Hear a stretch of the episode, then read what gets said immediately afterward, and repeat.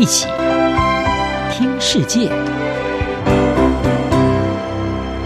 欢迎来到一起听世界，请听一下中央广播电台的国际专题报道。今天的国际专题，我们要为您报道的是：以巴冲突升级，阿拉伯新伙伴陷入外交困境。以色列和巴勒斯坦近来因为东耶路撒冷土地争议，有多个巴勒斯坦家庭遭到以色列的强行驱逐，也引爆了在斋戒月期间，以色列警察和巴勒斯坦民众在东耶路撒冷的伊斯兰教第三大圣地艾格萨清真寺周围爆发了冲突，而这场冲突更是引爆了后续以巴之间多年以来最严重的战火。巴勒斯坦的激进组织哈马斯也在随后对以色列发动了火箭攻势，以色列则是对加萨走廊发动了好几起的空袭以及炮轰，造成双方包括有至少六十三名儿童跟妇女在内两百多人丧生。以巴冲突升级，也让去年才跟以色列进行关系正常化的阿拉伯联合大公国、巴林，还有北非的苏丹以及摩洛哥立场相当的尴尬。对他们来说，一边是新结交的朋友，另一边则是昔日的阿拉伯兄弟。阿联等国是在去年九月根据亚伯拉罕协定和以色列建交，也凸显出这些国家偏离了阿拉伯世界对以色列过去数十年的一个既定立场。因为在这之前，阿拉伯世界的立场就是，只有当公正的处理巴勒斯坦人的问题，而且渴望建立一个巴勒斯坦国的时候，阿拉伯国家才会承认以色列。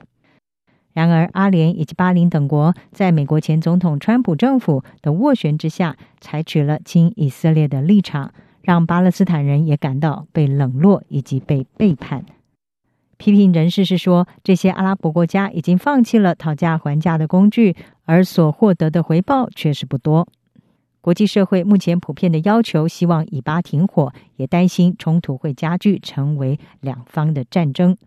阿拉伯世界领袖之一的沙乌地阿拉伯国王萨尔曼，他就谴责以色列对巴勒斯坦人的暴力。阿联和巴林则是表达关切，也呼吁要立即停火。阿联的外交事务国务部长加尔加西，他强调，阿布达比捍卫巴勒斯坦人的权利，包括希望终结以色列占领，以及实现国际普遍所接受的两国方案，让巴勒斯坦能够以东耶路撒冷为首都，建立巴勒斯坦国。但是，智库国际危机组织的分析师法赫罗他认为，这些声明主要是对国内和区域做宣传，针对支持巴勒斯坦人的庞大阿拉伯民众所施展的一种公关手段。法赫罗说，亚伯拉罕协议从来没有打算要解决巴勒斯坦人所面临的军事占领以及土地被掠夺的情形。欧洲外交关系协会的中东问题分析师毕昂可他也指出。阿联等国显然是处于非常艰困的立场。阿联声称亚伯拉罕协定可以给予他们支持巴勒斯坦人的力量，同时遏制以色列对巴勒斯坦人的侵略。但是到目前为止，以色列是拒绝所有国际所推动的停火努力，包括这些新结交的波斯湾国家所做出的呼吁在内。欧洲外交关系协会的另外一位政治分析师洛瓦特，他指出，这次以巴冲突是阿拉伯国家跟以色列建交之后第一个真正的考验。不过，洛瓦特也以阿联为例，指出阿联不会为了巴勒斯坦人牺牲跟以色列已经建立的关系，而有鉴于支持以色列和阿联实现正常化的深厚双边利益，以巴冲突升级最多可能只是一个障碍，而不是一堵砖墙。此外，英国《金融时报》开罗的特派员沙雷以及杜拜的特派员科尔，他们共同撰文是指出，尽管在阿拉伯世界里已经有将近三分之一的国家和以色列建立关系。